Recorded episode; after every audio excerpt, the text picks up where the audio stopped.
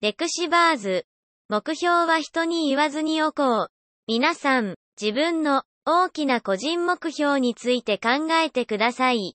真剣にです。理解するには、自分で感じる必要があります。集中して、大きな個人目標を考えましょう。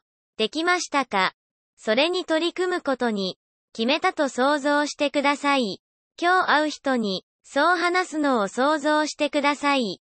その人たちが褒めて、自分を見直すのを想像してください。口に出して言うのは、いい気分です。それだけでも、ゴールに一歩近づいて、すでに自分のものになった気がしませんか悪いニュースは、口を閉じなきゃいけないということです。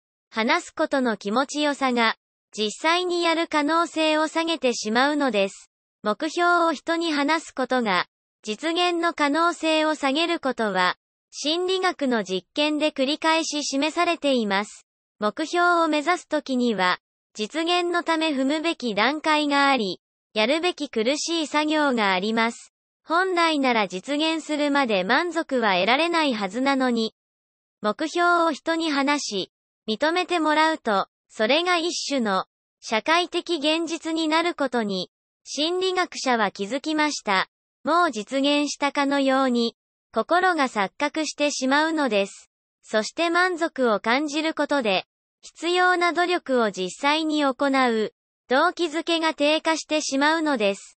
これは、支えが得られるよう、目標は友達に話すべきだという、一般通念に反しますよね。証拠を見てみましょう。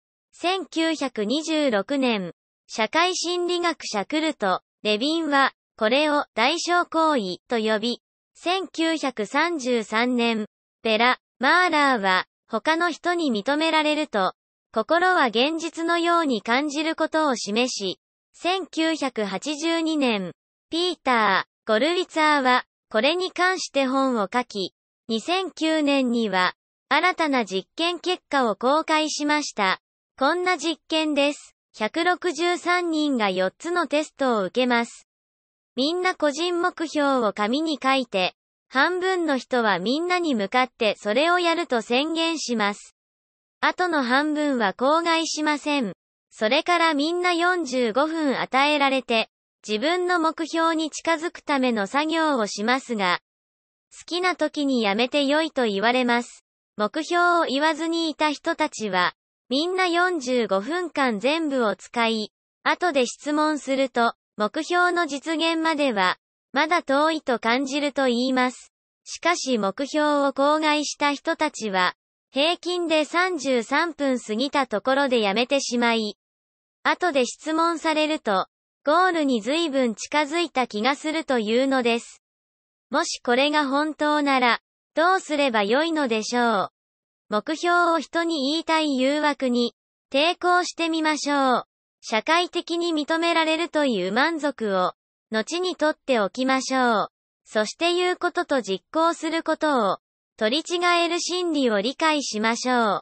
言わなければならない場合にも、満足感を与えないように、言えばよいのです。例えば、今度のマラソン大会で走りたいから、週5日トレーニングしなきゃいけないんだ。サボっていたらカツを入れてくれない。そういうわけで皆さん、この次誰かに目標を話したくなったら、どう言えばよいのでしょう。そうです。よくできました。